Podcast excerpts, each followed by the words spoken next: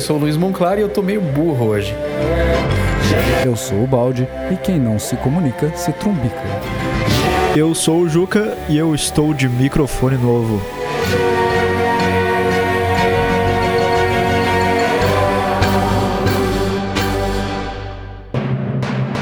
Você está ouvindo o GG Devcast, o podcast que leva sua carreira em desenvolvimento de jogos para o próximo nível.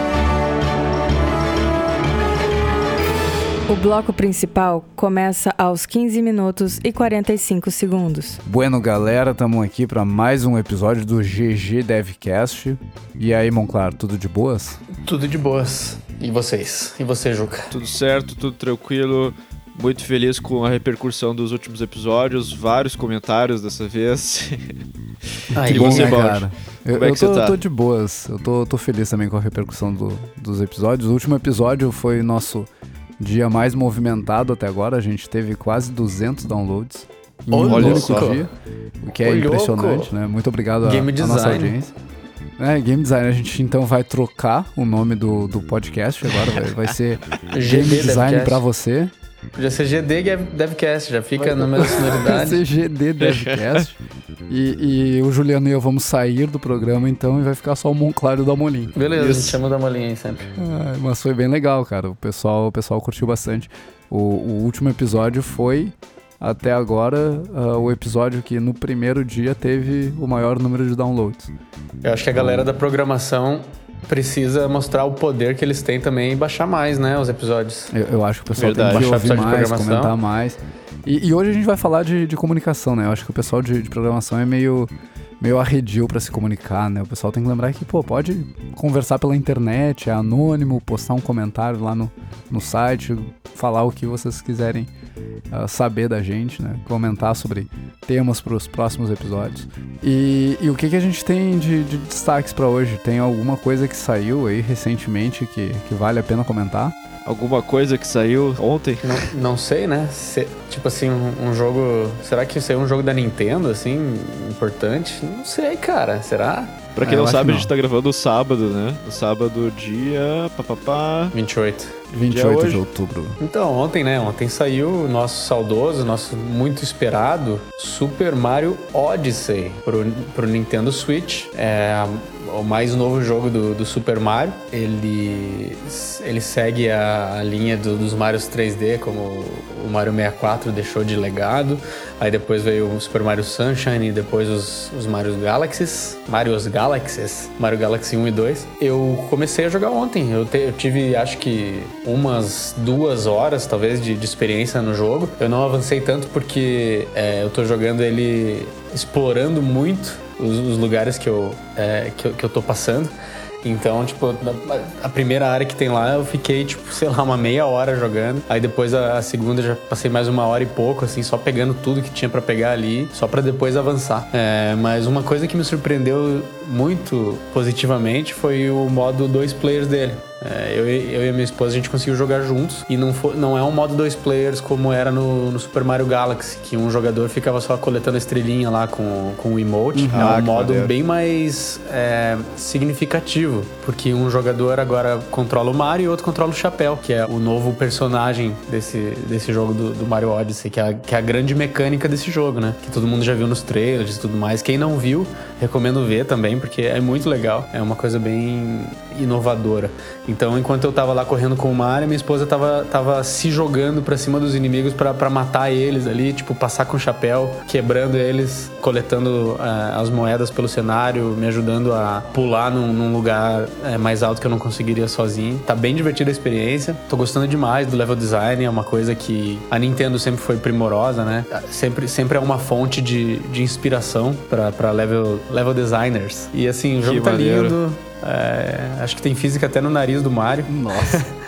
Aliás, eu, eu, eu peguei o, o Switch da, da Flora, a Flora é programadora lá, lá na Kiris. Eu peguei o Switch dela emprestado, joguei por, sei lá, um minuto, dois. E uma coisa que me chamou a atenção é que eu encontrei um, um, um ser humano dentro do jogo. Tipo, tinha um cara Sim, de terno uh -huh. e gravata. E eu, que é isso, cara? É, eu nem, eu nem cheguei nessa parte E o cara tinha um carro e tal. Eu, Sim. que é isso, cara? Isso é um Mario? Que, que negócio é esse? Não ficou, não, não sentiu creeped out, Baldi, ou foi é, normal, assim? Não, é foi, foi? foi? tipo, nossa, que coisa mais misplaced, saca? Tá, tá totalmente fora de lugar ah, esse cara com um carro. Eu também achei.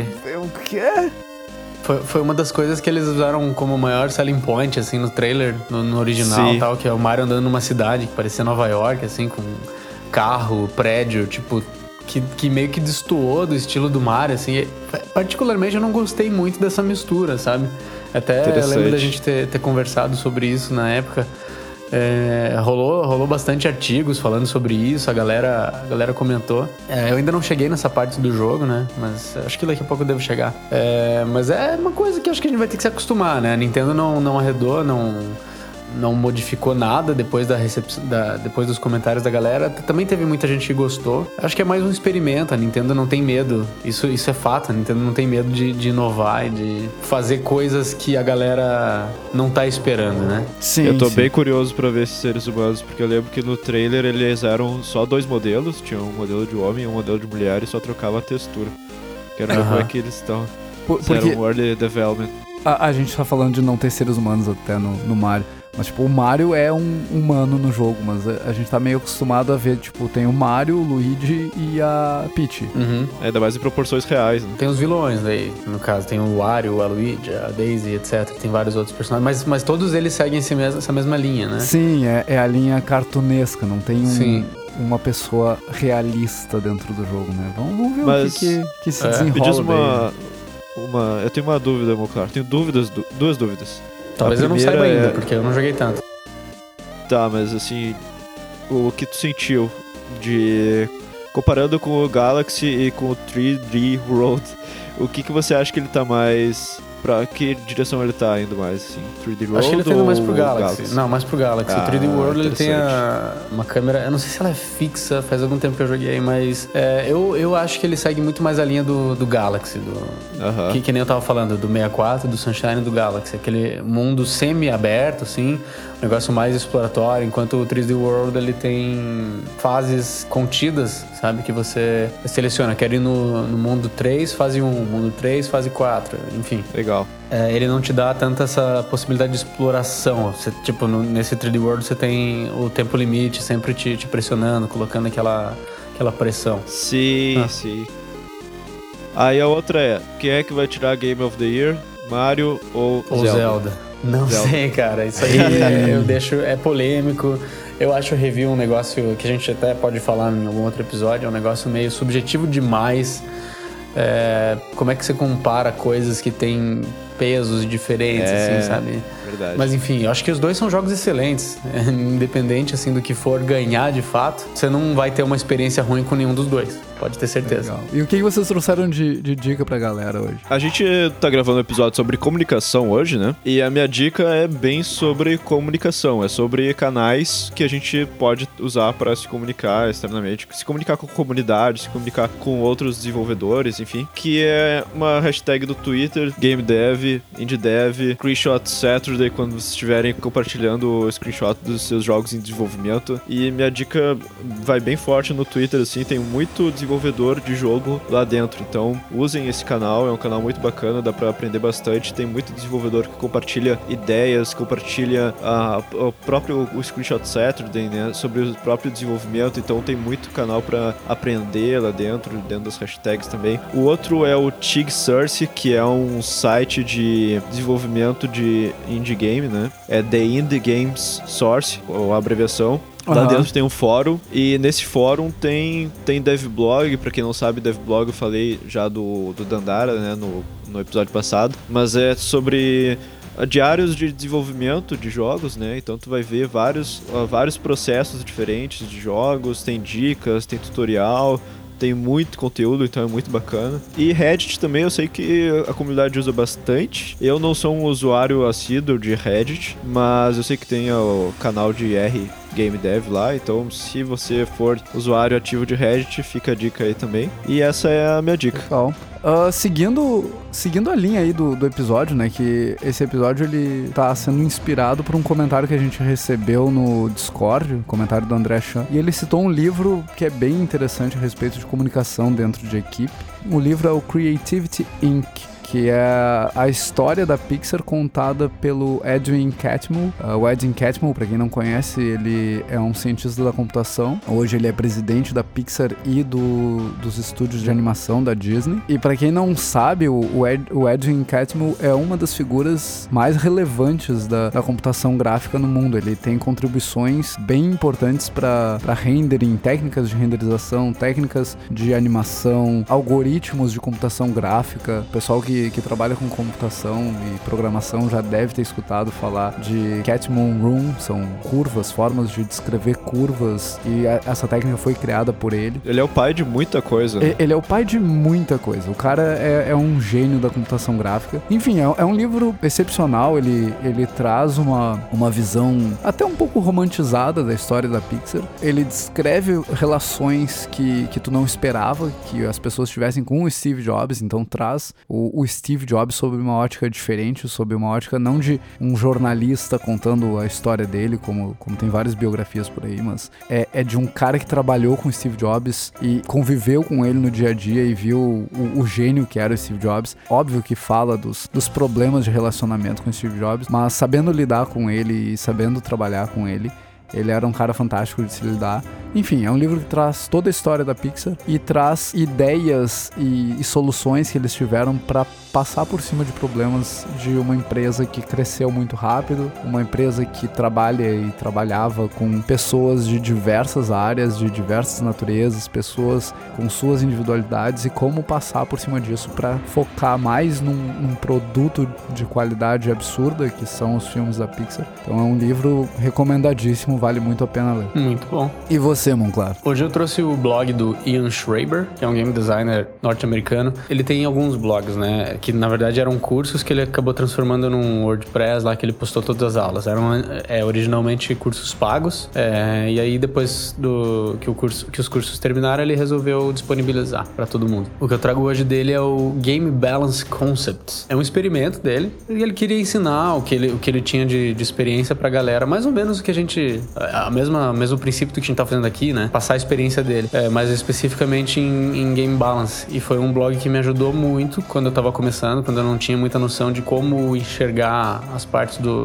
do, do jogo que eu tava fazendo, como enxergar as conexões entre eles e, e, atribuir números a isso que fossem significativos e que conversassem uns com os outros, sabe? Como que, que, eu, que eu precifico uma espada é, versus o dano que ela vai dar no inimigo e, e daí depois como é que eu coloco a vida, quanto é o suficiente de vida nesse inimigo, quanto de vida que meu personagem tem que ter nesse ponto do jogo, etc. É, são 10 aulas que ele, que ele, que ele faz é, nesse, nesse WordPress, nesse blog aqui. Ele vai passando, assim, é, de uma maneira muito eloquente, assim. O cara, o cara sabe se comunicar muito bem e ele te ajuda a enxergar relações entre números dentro de um jogo que você, às vezes, nunca tinha percebido. Eu nunca tinha percebido certas coisas. Eu pensei, nossa, isso é... Agora que ele tá falando é tão óbvio, mas eu precisava de alguém para me abrir os olhos, assim. É um blog que eu recomendo muito. Ele, ele faz análises de, de alguns jogos bem, bem famosos um deles é o Magic. Ele acaba desconstruindo, né, cartas para tentar entender como é que como é que a galera do Magic faz para balancear as cartas, como é que eles colocam preços, quanto de mana que essa carta vai custar. Ah, se ela tem 5 de ataque e 8 de defesa, quanto que ela deve custar? Mas e se ela é verde?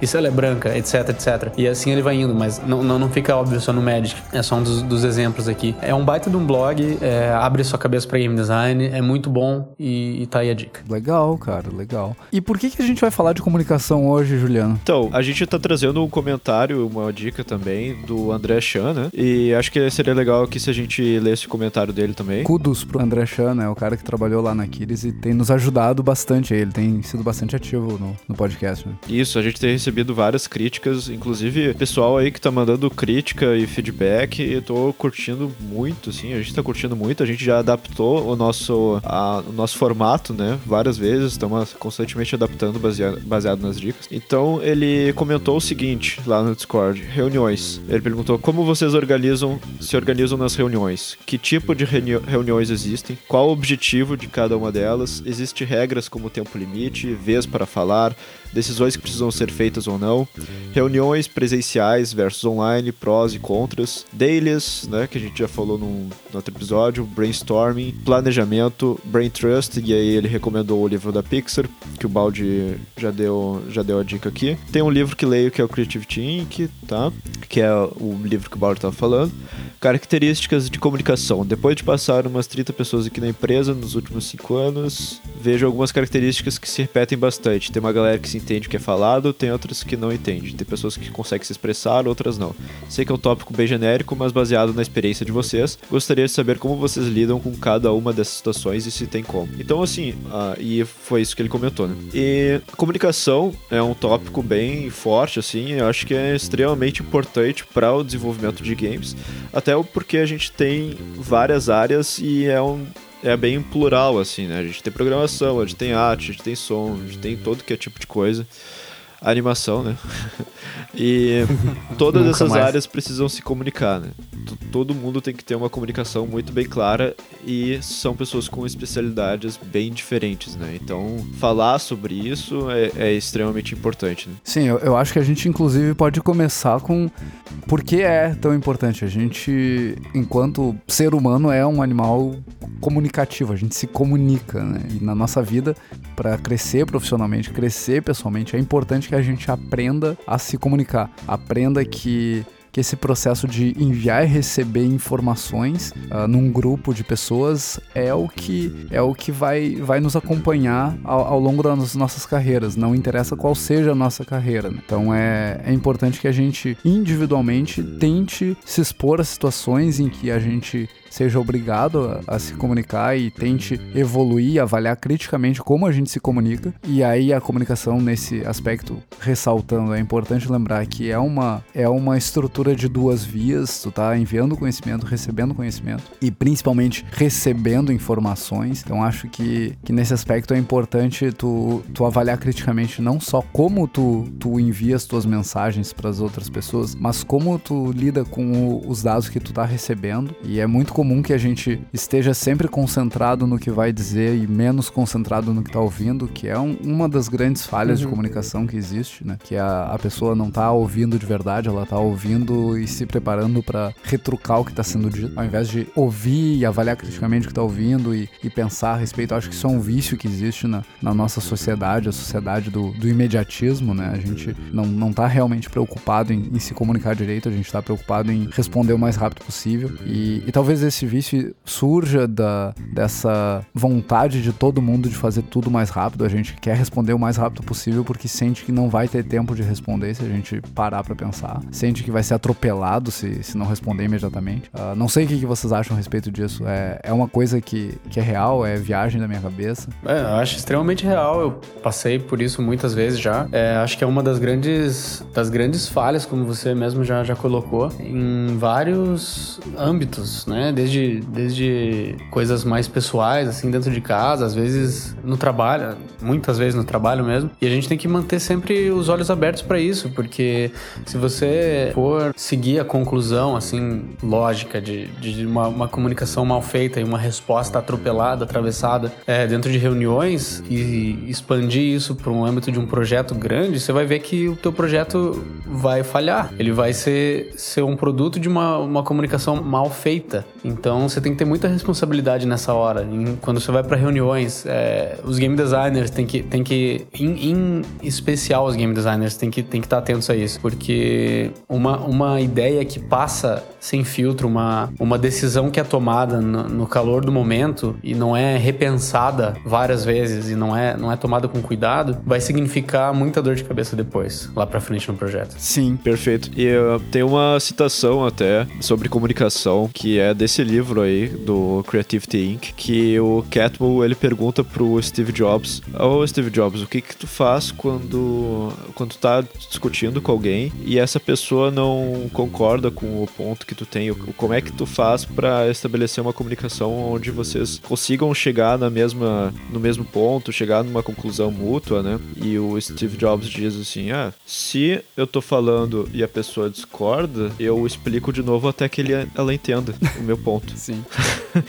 Damn. mas aí ele dá a entender que ele tá sempre certo, é isso? É, sim.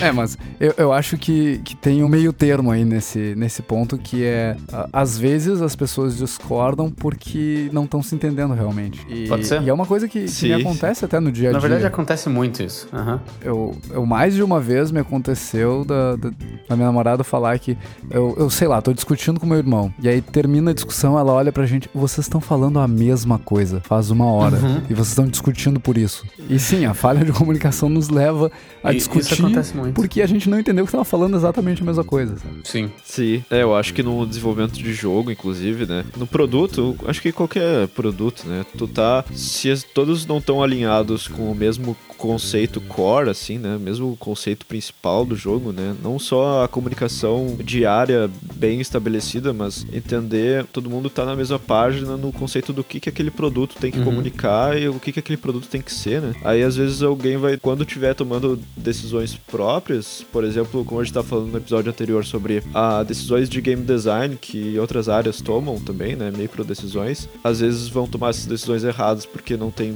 bem estabelecido que o conceito daquele jogo, o conceito daquele produto tem que ser X ou Y, né? Sim. É muito importante alinhar é, a visão. É isso que você está falando, né? Tipo, Exatamente. é muito importante que todo mundo tenha o mesmo, o mesmo norte em mente, saber o objetivo onde a gente quer chegar. Porque se toda a equipe tá, tá a bordo do, do mesmo barco, não tá, tipo, seguindo outros caminhos meio alternativos que acabam desvirtuando um pouco a ideia, a, a equipe acaba tendo mais liberdade ainda para poder inserir a sua própria visão. Se todo mundo sabe onde, onde quer chegar, eu acho que fica muito mais confortável de você é, deixar certas certas responsabilidades falhadas pelo, pelo teu grupo, sabe?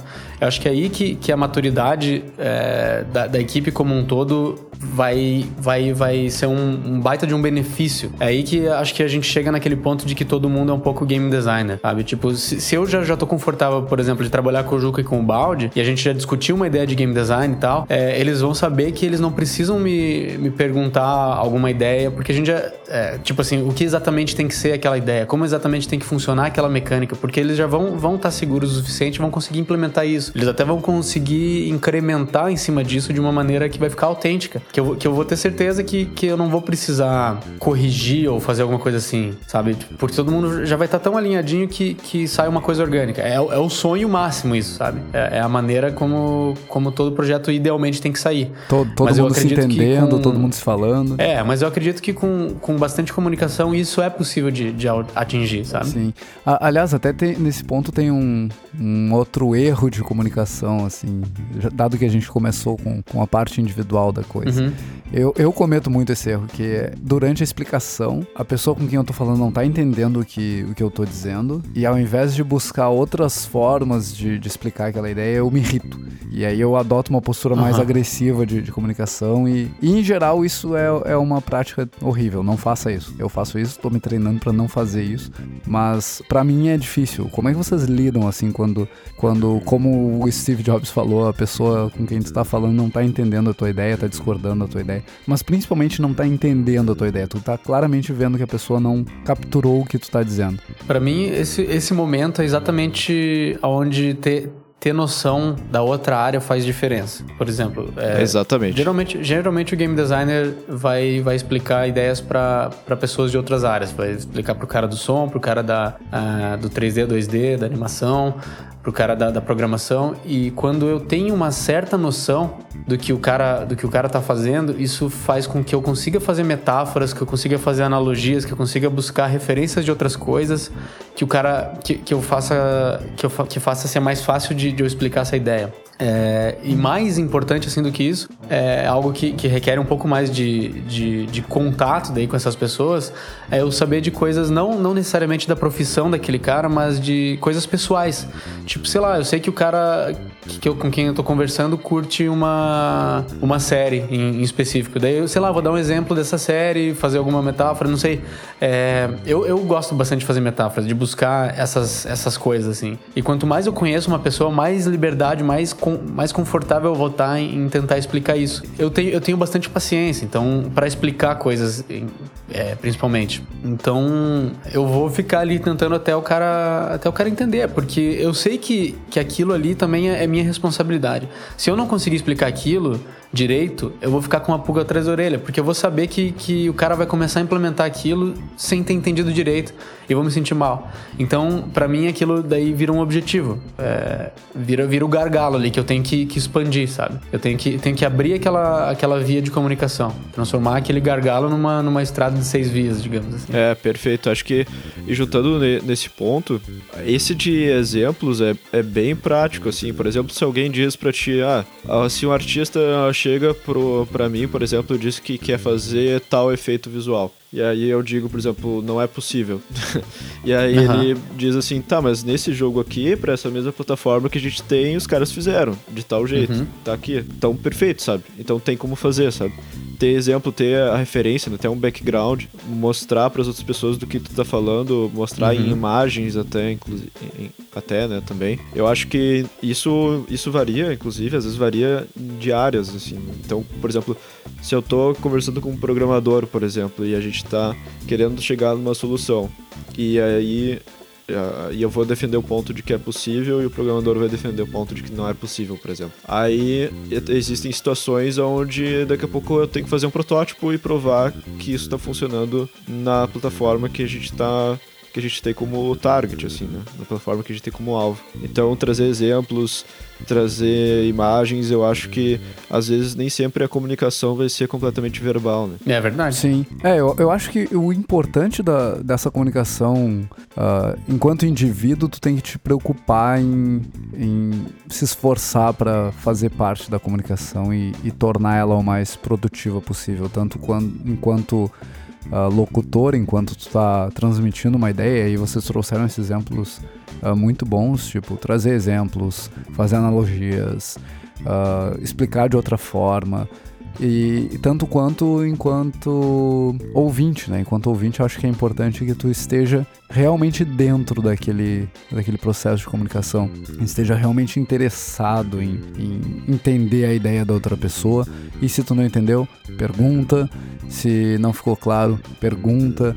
Acho que às vezes a gente fica com essa vergonha de não ter entendido uma coisa, fica quieto e acaba não, não fazendo o melhor trabalho possível simplesmente porque tu não entendeu a ideia da outra pessoa uh, corretamente e ficou com vergonha de, de perguntar. Passar por cima da, da, vergonha é, nesse... acho que é, é um, um, outro ponto extremamente relevante para para aprender a se comunicar uhum. melhor, né? Ah, nesse ponto, eu, inclusive, às vezes quando eu vejo, quando eu não tô entendendo alguma ideia, por exemplo, e eu tô tentando entender, eu digo assim, tá, eu, eu tô te perguntando, mas eu não tô te perguntando porque eu tô questionando isso, eu tô te perguntando porque eu realmente não entendi. De, deixar isso bem claro, assim, sabe? Não tô tentando botar contra a parede, não tô tentando fazer nada, só não, realmente não tô entendendo. Uhum. Sim. Aliás, esse, esse é um ponto, outro ponto relevante, talvez a, a causa raiz dessas coisas é, é que a gente gente tem muito medo de se expor no, no geral, né?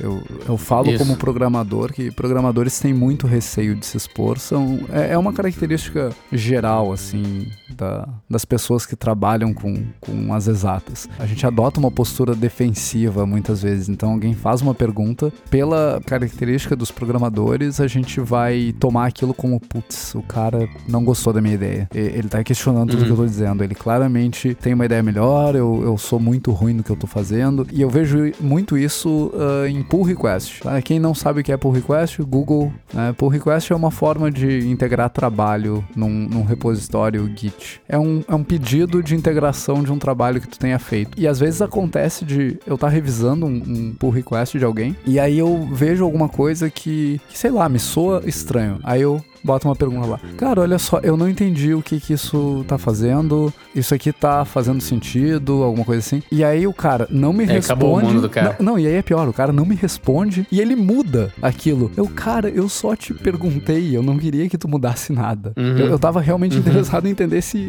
o que, que aquilo queria dizer, sabe? Mas sim, às vezes você ia aprender uma coisa nova ali, né? Sim, exato. Talvez eu, eu tenha que mudar minha, minha comunicação ali, né? Talvez. Eu acho que assim, é muito importante você, como. É, se você tá nessa, nessa tua posição, você mostrar pro cara. Você, você se deixar. Deixar o cara te conhecer também, sabe? Ser mais. É, eu, sei, eu sei que você já é assim, Bório. Você é um cara bem, bem acessível.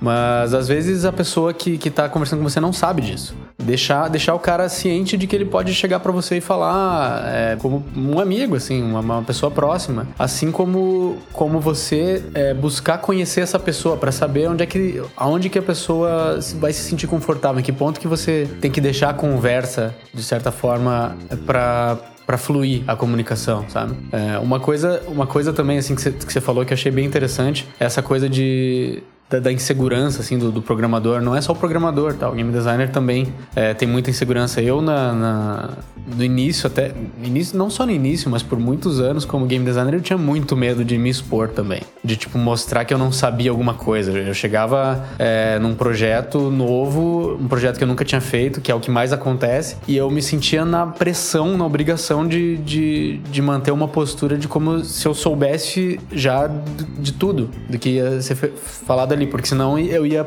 de repente passar uma, uma imagem de que eu era incompetente. Sim. Mas aos poucos, por, por exemplos assim de outras pessoas, não só de outros game designers, mas de outras pessoas em geral, de qualquer é, outros quaisquer outros aspectos da vida, assim, é, quando elas mostraram que é legal também demonstrar, tipo assim, uma, demonstrar seus pontos fracos te torna mais humano. Eu comecei a fazer isso também e eu achei legal assim a, a experiência. Me tirou um peso muito grande, assim, demonstrar que que, que às vezes eu não eu, eu não, não sei do que eu, do que eu tô falando e tudo bem, sabe? Não tem problema. Eu acho que é, é legal. As pessoas se sensibilizam e falam, não, beleza, então eu vou te ensinar. Ninguém aqui tá, tá esperando que você saiba de tudo mesmo. Ninguém aqui sabe de tudo. Todo mundo tá, tá aqui para crescer juntos e para des descobrir uma uma solução juntos. Fica bem mais fácil de se comunicar com alguém que diz que, não, eu, esse ponto aqui eu realmente não tô, não tô sacando. E Sim, você, você se relaciona muito melhor. É. é. tipo, com um cara que tá mostrando as fraquezas dele, sabe? Eu Hoje em dia eu gosto de, de, de, mostrar que, que eu sou burro mesmo, sabe? Que, tipo, pô, eu não sei isso, cara, e não tem problema, sabe? Eu, eu, eu, tenho orgulho de dizer, eu não sei, mas eu quero descobrir, eu sei, eu quero, eu quero aprender isso. E eu vou, eu vou ficar extremamente feliz se você me ensinar isso, sabe? E vai, a gente vai criar um vínculo com isso. Eu vou falar empatia. pra sempre, pô, foi esse cara que foi o Juca que me ensinou, tipo, como é que funciona a otimização nesse negócio aqui. O Juca que me ensinou o que, que significa essa mensagem aqui de erro na Unity. O Balde que me ensinou como é que faz para fazer uma fórmula no Excel que podia ser óbvia, mas para mim não era, entendeu? É isso que eu acho que é isso que constrói a confiança no dia a dia. Sim, é, e, e, é importante que todo mundo entenda que ninguém é dono da verdade, não, não interessa uhum. que posição ocupe. E assim como não existe pergunta idiota, né? Uh, quando tu Sim. não sabe alguma coisa, o único jeito de, de, descobrir aquela coisa, de aprender sobre aquela coisa é perguntando. Se você acha que uma pergunta é idiota, como quando você está sendo perguntado, o idiota é você. Pam, pam, pam. É verdade. E aí o, o, último ponto, assim, que, que eu queria trazer nessa, nessa parte individual da, da coisa é uma. fazer uma, uma junção com, com coisas que o que o Catmull fala no livro dele sobre como o processo de, de comunicação funciona na, na Pixar e como eles conseguem garantir que o, o grande grupo se comunique e ninguém se ofenda, que ele fala muito de candor, né, de, de candura, de franqueza, transparência, sinceridade, que, que é o guia da comunicação dentro da Pixar. Quando a pessoa entra na Pixar, a primeira coisa que, que ela é instruída é, cara, ninguém tá aqui pra ofender ninguém. Então, quando a gente fala que uhum. o teu trabalho tá ruim, só significa isso. Teu trabalho tá ruim. Tu fez alguma coisa mal feita. Não significa que tu é a pior pessoa do universo. Não significa que tu é ruim. Isso, isso é a melhor coisa, porque o, o pior que tem, eu acho, é tu fazer um negócio e alguém abanar a cabeça assim com aquela cara de ah, legal. Passa a mão ali, falar, oh, pô, tá legalzinho isso aí. Tá, tá massa. É, tá, tá legal isso aí. E, tu não, e a pessoa não te dá um, feedback, Sim. sabe? É, só, só recebe uma expressão facial assim de meia boca, sabe? Daí, Nesse isso... ponto você tem que ter muita maturidade para receber essa informação, esse feedback. E, e também é, o, a pessoa que tá passando isso também tem que ser madura o suficiente para não, não deixar o ego subir a cabeça, sabe? Falar assim, ah, eu vou, vou mostrar para ele que eu sei. Não é assim, sabe? Precisa, precisa de, de consciência das duas é, partes. A maturidade dos dois lados é, é, bem relevante. Eu, eu vejo, às vezes, as pessoas fazendo rodeios para falar que o trabalho de alguém tá ruim, porque tem medo uhum. de ofender aquela pessoa. E aí acaba tornando a comunicação inefetiva, né? Seria mais fácil dizer, cara, uhum. tá uma bosta isso aqui, uh, corrige. É. Do que, ah, então, hoje de manhã o sol brilhava, pássaros cantavam. Conta uma história, né? E aí tu cria uma, uma história toda, e aí o cara não entende o que tu quer dizer, que é o trabalho tá ruim, tem que ser refeito. Uhum, uhum. Mas sim, isso exige maturidade dos dois lados. Às vezes tu vai ter que fazer um rodeio para explicar que um trabalho tá ruim porque a outra pessoa não tem maturidade suficiente para ouvir teu trabalho está ruim e não se ofender com isso, sabe? Então, sim. É, Acho que tem é que ter o... acessibilidade, né? É, esse, empatia. Esse é o grande aprendizado para comunicação. Sensibilidade, empatia, entendimento das, das partes envolvidas, né? Acho que é aquela palavrinha, aquela, aquela expressão que eu gosto tanto, né? O bom senso. você pode usar, você, você já, já passou o cooldown. Hoje é o dia do bom senso. Espalha o seu cérebro na mesa, Espalha. depois com bom senso. já, já tá surgindo memes aqui no. Espalhar o cérebro. O, o negócio de, de bater a cabeça tá, tá sensacional, né, cara? Não tem um episódio bom, né? que a gente não fale de abrir a cabeça, bater a cabeça, espalhar o cérebro uh -huh. pela mesa. É tudo tudo metafórico, pessoalzinho. Mas aí tem um processo de, de comunicação que, de novo, não é exclusivo de desenvolvimento de jogos e que o André Chan trouxe ali a, a pergunta de como a gente organiza reuniões. Acho que reuniões são, são o, o mal do século, né? A gente tem bastante dificuldade. Polêmico. E, e, e é um assunto polêmico uhum. porque tem gente que adora reunião e tem gente que odeia reunião. Acho que o, o grande ponto é, eu, por exemplo, odeio reuniões improdutivas. E eu é. acho que uma reunião improdutiva começa antes da reunião. Ela começa com alguém me manda um invite para uma reunião às três da tarde, sem nenhuma pauta, e, e são uhum. duas e meia da tarde. Tipo, o cara me manda um convite para uma reunião que vai acontecer meia hora da, do momento em que a gente tá, com um título que não explica nada e sem uma pauta. Ela já começou errada. E, ah, e mais, aí tem 15 pessoas convidadas. É, essa reunião não serve para nada. Essa reunião vai ser uma perda de tempo para 15 pessoas. 15 pessoas vão perder uma hora do seu dia. Como é que vocês organizam assim? Quando vocês estão pensando em, em uma reunião, o que que vem na cabeça de vocês? Qual é o primeiro passo uh, ah, para organizar uma reunião, pra gente responder o, o comentário do André? Cara, para mim eu acho que uma reunião tem que ter um problema. Para acontecer uma reunião tem que ter um problema para ser resolvido. E a reunião é ou medidas para chegar numa solução ou sair com uma solução. Eu acho que me parece simples, assim. É, exato. Eu, eu acho que o, o primeiro passo, então, para sua reunião sair produtiva é você ter um problema.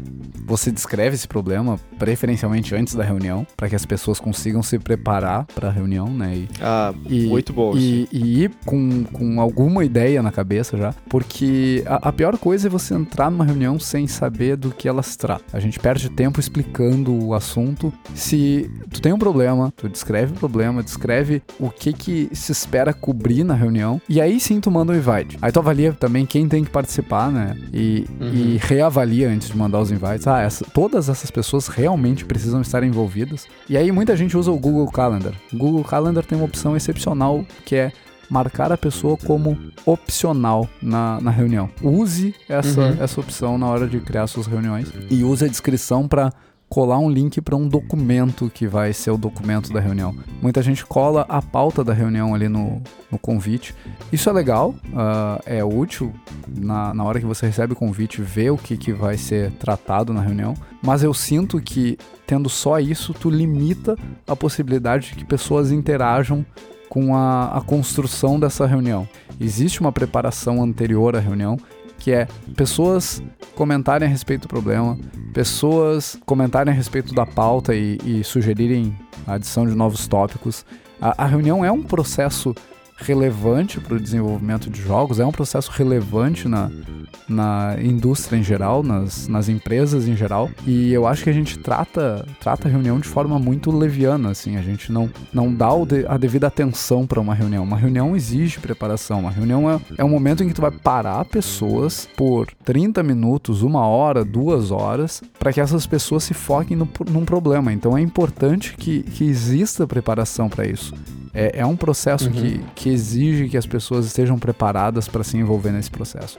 Se não acontece o que Boa. a gente vê em muitas reuniões por aí. As pessoas entram na reunião, não sabem o que estão fazendo ali, ficam no celular, no computador e nada é gerado naquela reunião. Eu acho que também existe o, o ponto quando você cria todas, essa, to, todas essas descrições, você, você, você dá tempo suficiente e aí alguma pessoa ou algumas pessoas chegam na reunião e não sabem direito do que a gente vai falar. É, também é muito responsabilidade de quem vai entrar nessa reunião já ir preparado, como você estava falando. Não, não é só a responsabilidade de quem vai chamar essa reunião. É, porque é muito frustrante você, você, como a pessoa que chamou a reunião, passar um tempo pensando no problema para descrever ele bem para as pessoas que forem entrar nela e daí chegar lá, todo mundo está sentado. Então, beleza, vamos começar, galera. É, e aí, o que, que vocês trouxeram pro problema? Primeira pergunta é: qual o problema? Pode me explicar direitinho, Sim. porque eu não, não, não vi. Você manda a pessoa embora. Sai, sai daqui.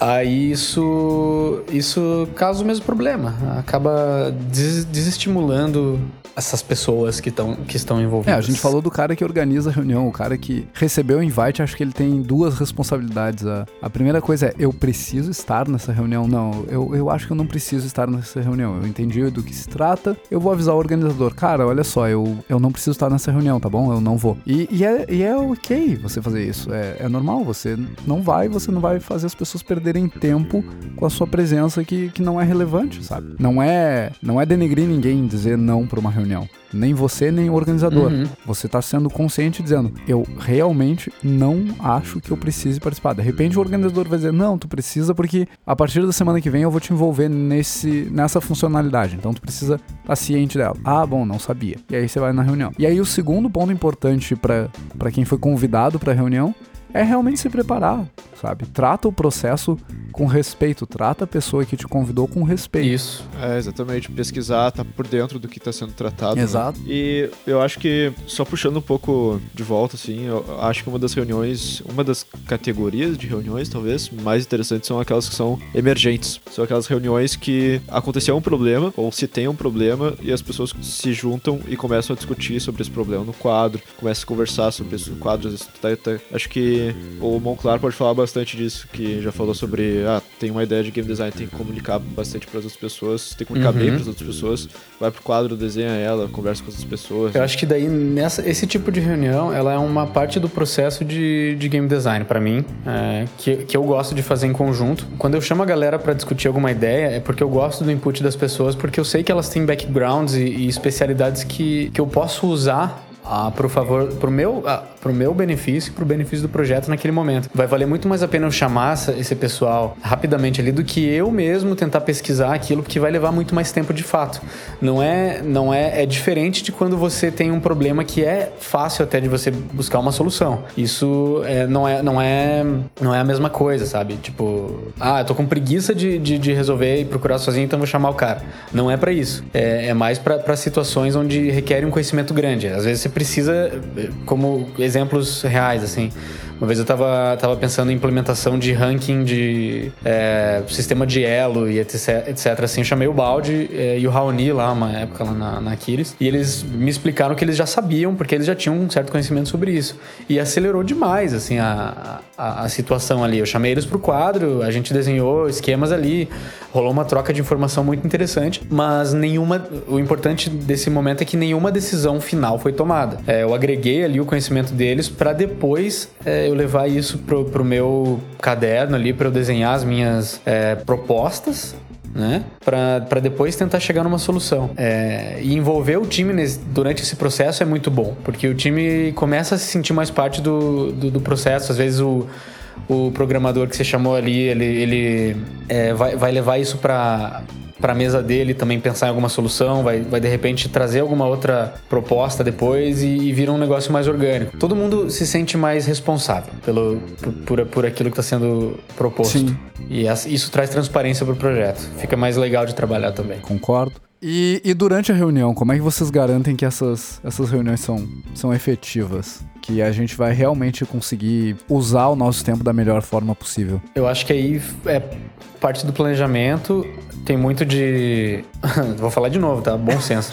Mas as pessoas têm que. As pessoas têm que. têm que saber o momento de falar, o momento de ouvir para não estender, sabe? Não, não, não partir para conversas paralelas, não partir para assuntos que não são relevantes para aquele assunto. É, é, um, é, um, é um esforço geral, assim.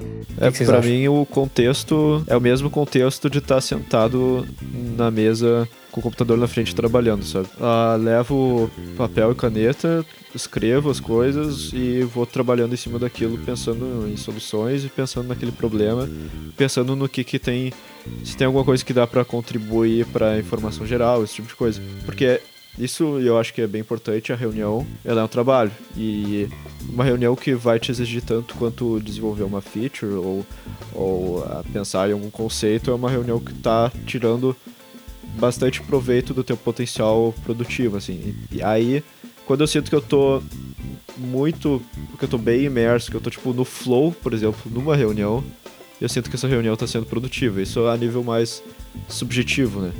Uhum. Mas também acho que tem duas coisas, né? Que é tentar isso que o Monclar falou de ah, não, não necessariamente decidimos alguma coisa naquela reunião, porque é muito importante para não tentar tomar decisões prematuras também, né?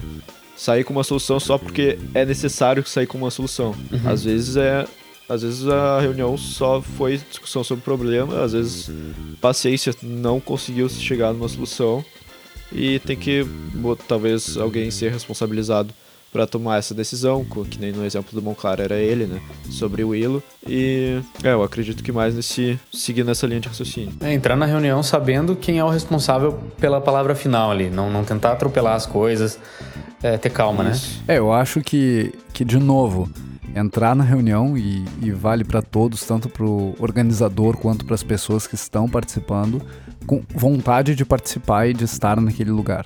Se tu não, não tá afim uhum. de estar tá ali, cara, é, só vaza. E eu acho que nesse aspecto vale a pena, inclusive, tentar, uh, enquanto participante de reunião, uh, não ficar no celular, não ficar no computador vendo outra coisa uh, que não tenha relação com aquela reunião. Óbvio que, que existem situações em que tu tá, sei lá, lidando com uma emergência em um projeto que tá no ar e, e tu tem que estar tá visualizando informações a respeito desse problema enquanto tu tá participando de uma reunião, mas isso são situações atípicas.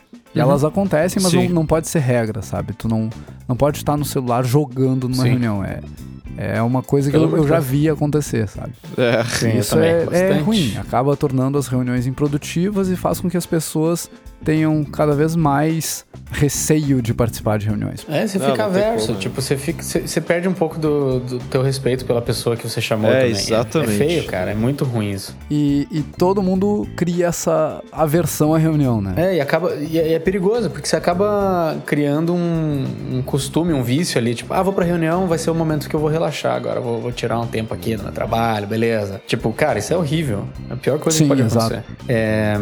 Uma coisa legal, assim, que, que eu lembrei nesse negócio do celular, assim, é que é muito legal quando você vai falar com alguém e a pessoa tá te dando 100% da atenção dela. Eu me sinto muito é, valorizada, assim, sabe? É um negócio. É, é gostoso trabalhar com. Quando a pessoa tá olhando para você, tipo, te dando total atenção. Tipo, sabe? Tá, tá te respeitando, sabe? É, mostra muito respeito, mostra interesse. Sim. É, com certeza. E aí eu comecei lá dizendo, cara, uh, além de criar a pauta ali na, na descrição do, do convite, cria um documento. Uh, a maioria das pessoas usa as ferramentas da, da Google, uh, cria um Google Docs que descreve o que é essa reunião, descreve os pontos que vão ser tratados nessa reunião, descreve os objetivos da reunião, descreve quem são os participantes da reunião. E durante e depois dessa reunião, atualiza esse documento com os pontos de ação que foram decididos. A pior Sim. coisa que tem é você ter uma reunião e, sei lá, uma reunião sobre uma funcionalidade que vai acontecer, vai ser desenvolvida daqui duas, três semanas. E aí chega no momento de desenvolver essa, essa funcionalidade, ninguém lembra o que foi, foi decidido porque ninguém anotou. É, o que, que, é mesmo que a gente é, falou? Não. A conversa foi gostosa, a é, galera riu, pô. a galera ah, chegou em conclusões que até foram massa, assim. Foi, foi um negócio que, sei lá, de repente você teve um breakthrough ali. E aí? E aí ninguém lembra. E aí vai ter outra reunião para decidir tudo de novo. E aí as decisões podem ser piores uhum. do que tinham sido no início, sabe? Pior coisa, cara. E acontece. Pode falar mais sobre action points, cara, que acho que é bem importante. Pontos de ação. Então, isso é um, é um conceito que eu não sei quando surgiu, também não interessa. Action points são, são esses pontos de ação que são levantados durante e no final da reunião são o que a gente faz com as informações, com as discussões que a gente teve nessa meia hora, nessa uma hora que a gente estava nessa sala. O que, que a gente vai fazer a partir daqui? Uh, esses pontos de ação podem ser: olha, não conseguimos concluir nada, juntamos essas informações que vão estar documentadas lá e precisamos marcar uma nova reunião envolvendo outras pessoas. Isso é um ponto de ação. A partir de agora, a gente vai mudar a forma como a gente opera, vai mudar a ferramenta que a gente usa, uh, vai criar um plano para desenvolvimento dessa feature, vai organizar essas ideias que a gente fez nessa reunião de brainstorming, vai fazer uma segunda reunião de brainstorming. Então, são pontos que, que são levantados, que são as ações que têm que ser tomadas a partir daquela reunião. Pode ser um processo, pode ser uma nova discussão que vai ser, vai ser necessária, uh, pode ser estabelecer um cronograma, enfim. Uh, é, é, uma, é uma resolução que, que sai daquela reunião. E isso tem que estar documentado. Isso tem que estar naquele documento que eu falei lá no início de o documento descritor da, da reunião. Tem que estar descrito em algum lugar. E parece que eu tô fazendo, sei lá, cuspindo regra em todo mundo aqui. Mas é uma boa prática, sabe? Não, não é que você precise mas fazer sim. isso, mas é uma prática que, que tem dado certo na, na maioria das empresas. É uma prática que é descrita no, no, no PMBOK. O PMBOK é o livro que descreve boas práticas de gerenciamento de projeto e e traz vários documentos, exemplo, para uh, armazenar informações sobre o projeto. E lá ele, eles citam uh, pautas de reunião, como criar uma pauta de reunião. E o, o esqueleto é pessoas envolvidas, objetivos, problema que está sendo discutido, pontos de ação. O que a gente concluiu dessa reunião, quais foram os pontos levantados durante a reunião, quais foram as ideias que surgiram da, da reunião e quando que a gente vai fazer um novo uh, ponto de verificação, quando que a gente vai ou se reunir de novo ou quando a gente vai trocar e-mails para conversar de novo sobre esses temas. Né? Quando a gente vai validar que aquelas coisas realmente foram colocadas em curso. Uhum, perfeito. É, explicitar bem esses pontos, né? Isso também é algo bem importante para comunicação, né? Tu tá deixando muito bem claro o que, que tu tá esperando da pessoa, o que, que foi decidido e isso tá, tipo, isso tá documentado, todo mundo sabe qual é o que vai ser o vetor que vai ser tomado, né? Não tem nada tá deixado no sublime, assim, nada tá deixado no. Ah, não, todo acho que todo mundo entendeu, sabe? Sim, exato. E aí o, o último ponto, ainda durante a reunião, é, é garantir que você tem o um material adequado para fazer essa reunião, né? Uh, é, é, bem comum em, em, empresas menores começando que, que as pessoas não, não tenham o pensamento de, cara, eu preciso ter um papel e lápis na sala de reunião porque pessoas vão anotar coisas e nem sempre as pessoas vão levar papel e lápis da, da sua mesa. As pessoas vão esquecer. Perfeito. Ou, ah, eu preciso de um quadro branco, ou, ou de uma tela, ou de algum lugar onde as pessoas possam escrever e, e isso seja visível para para todo mundo porque a gente vai fazer uma reunião de brainstorming. Ou eu preciso levar um computador porque tem o fulaninho que está trabalhando remoto hoje. Então, pensar nesse material também é importante. Todos, todas essas ferramentas que a gente está falando são ferramentas para tornar essa reunião o mais produtiva possível. Porque uma vez estabelecido lá no início, estabelecemos, preciso de uma reunião, preciso conversar com essas pessoas, a, a gente não quer perder o tempo de ninguém. E esse é um, é um dos processos que, que mais gera perda de tempo, mais gera traumas, justamente porque as pessoas não, não levam isso a sério, sabe? Já existe um trauma na, na sociedade quanto a reuniões. Então, bom, claro, o que, que você achou desse episódio? Eu achei um episódio bom, acho que falar sobre comunicação é legal para abrir esse, esse conceito, porque to, quando a gente fala sobre comunicação, todo mundo, a primeira coisa que vem na cabeça é, ah, vou falar e vou ouvir. Mas saber como falar e saber como ouvir é essencial para você extrair o máximo que você consegue de uma situação de comunicação, de uma reunião, de uma, de uma conversa ali na, na tua mesa, numa uma discussão ali pelo, pelo software de, de comunicação Slack, que seja qual for que você usa na tua empresa, para que tudo isso seja feito de forma responsável. É legal a gente questionar vários, vários dos nossos passos que são sempre leva, levados assim, take for granted, não sei uma expressão boa em português, mas é, questionar cada coisa que a gente faz sempre faz com que a gente possa aprimorar isso. E comunicação se, sempre estando no centro do desenvolvimento de jogos, é, se a gente conseguir polir a própria comunicação que a gente tem no nosso projeto, a gente consegue ter um resultado muito melhor. A gente consegue poupar trabalho, a gente consegue poupar tempo é, e otimizar tudo. Otimização não é sempre, não é só de é, software, não é só diminuir polígonos, diminuir efeitos, fazer otimização no código, é também na comunicação. É, eu acho que a gente falou bastante sobre a comunicação, como ela é importante para o desenvolvimento de jogos, ainda mais por a gente ter várias áreas e ser um desenvolvimento bem plural, bem plural, né? Manter tudo bem claro, manter, manter tudo sempre bem explícito, todo mundo tá bem alinhado, todo mundo saber qual é o, o produto que a gente quer entregar no final, qual é o tipo de experiência que a gente quer entregar no final, né? Tá todo mundo bem uhum. alinhado isso no seu, no seu interior mesmo, né?